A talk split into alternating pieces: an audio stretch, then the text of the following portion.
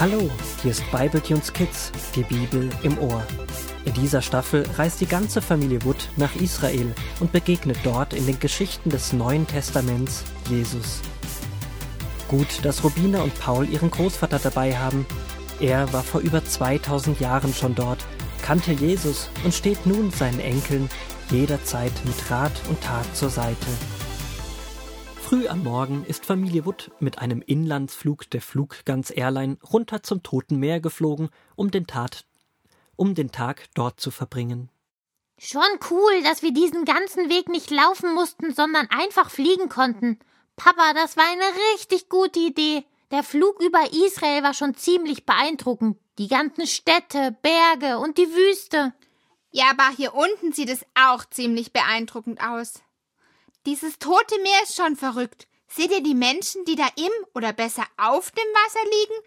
Das geht doch nicht. Irgendwie unheimlich. Ich weiß nicht, ob ich da baden will.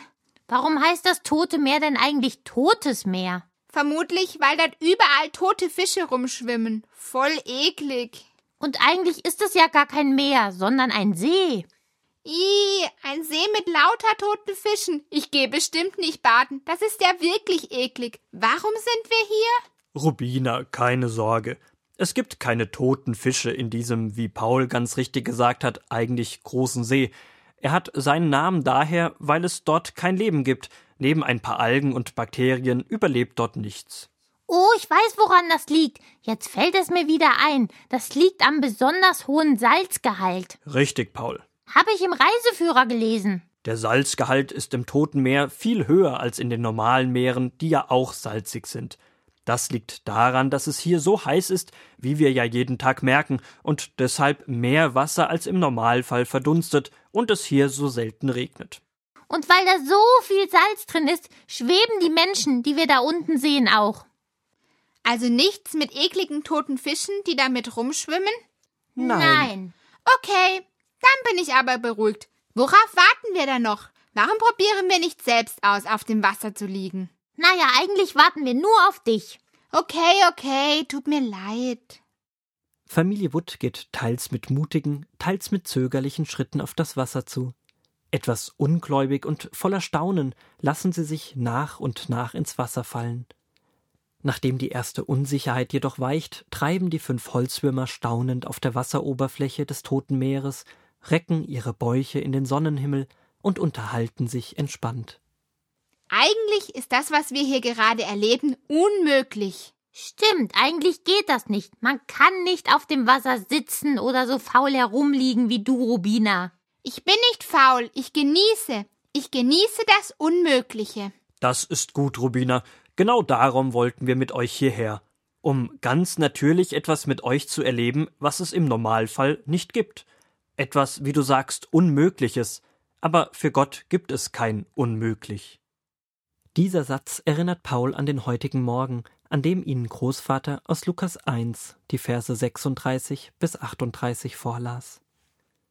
Auch Elisabeth, deine Verwandte, erwartet in ihrem Alter noch einen Sohn. Sie ist nun schon im sechsten Monat, obwohl niemand dachte, dass sie noch ein Kind bekommen könnte.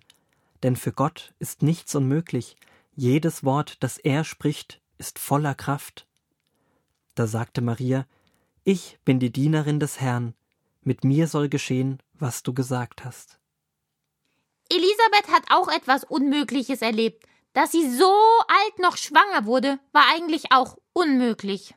Ja, und für Maria war es voll die Ermutigung zu wissen, dass wenn Gott das tun kann, also ihrer Verwandten Elisabeth noch ein Kind zu schenken, dann kann Gott auch, wie hast du noch gesagt, Paul, schwupps durch ein Fingerschnippen ein Kind in ihr heranwachsen lassen. Was Maria da am Ende gesagt hat, finde ich auch ziemlich beeindruckend. Das habe ich noch richtig im Ohr. Ich bin die Dienerin des Herrn. Mit mir soll geschehen, was du gesagt hast. Hm, ja, das stimmt. Sie hat sich ganz Gottes Plänen zur Verfügung gestellt, ihm gehorcht und vertraut. Das war bestimmt nicht einfach. Das erinnert mich an Ritterabenteuer. Maria ist wie ein Ritter, der zum König geht und sagt, dass er sich mit allem, was er hat, seinen Pferden, seinen Häusern, seinen Mitarbeitern, ja mit seinem ganzen Leben für die Pläne des Königs einbringen möchte und dem König die Erlaubnis gibt, dass dieser von nun an Anweisungen gibt, was der Ritter tun und wo er hingehen soll. Vielleicht muss der Ritter sogar etwas von seinem Besitz abgeben oder so. Das macht ein Ritter aber nur, wenn er davon überzeugt ist, dass es ein guter König ist, der weiß, was er tut und was für das Land und seine Bewohner gut ist. So einem König würde ein Ritter auch vertrauen, wenn der König mal etwas anordnet, wovor der Ritter vielleicht sogar Angst hat oder nicht weiß, wie er das schaffen kann oder wie es funktionieren soll. Ja, und in der Bibelgeschichte ist genau das der Fall. Maria weiß, dass Gott ein guter König ist und gibt Gott daher die Erlaubnis, ihr Leben in seine Hand zu nehmen.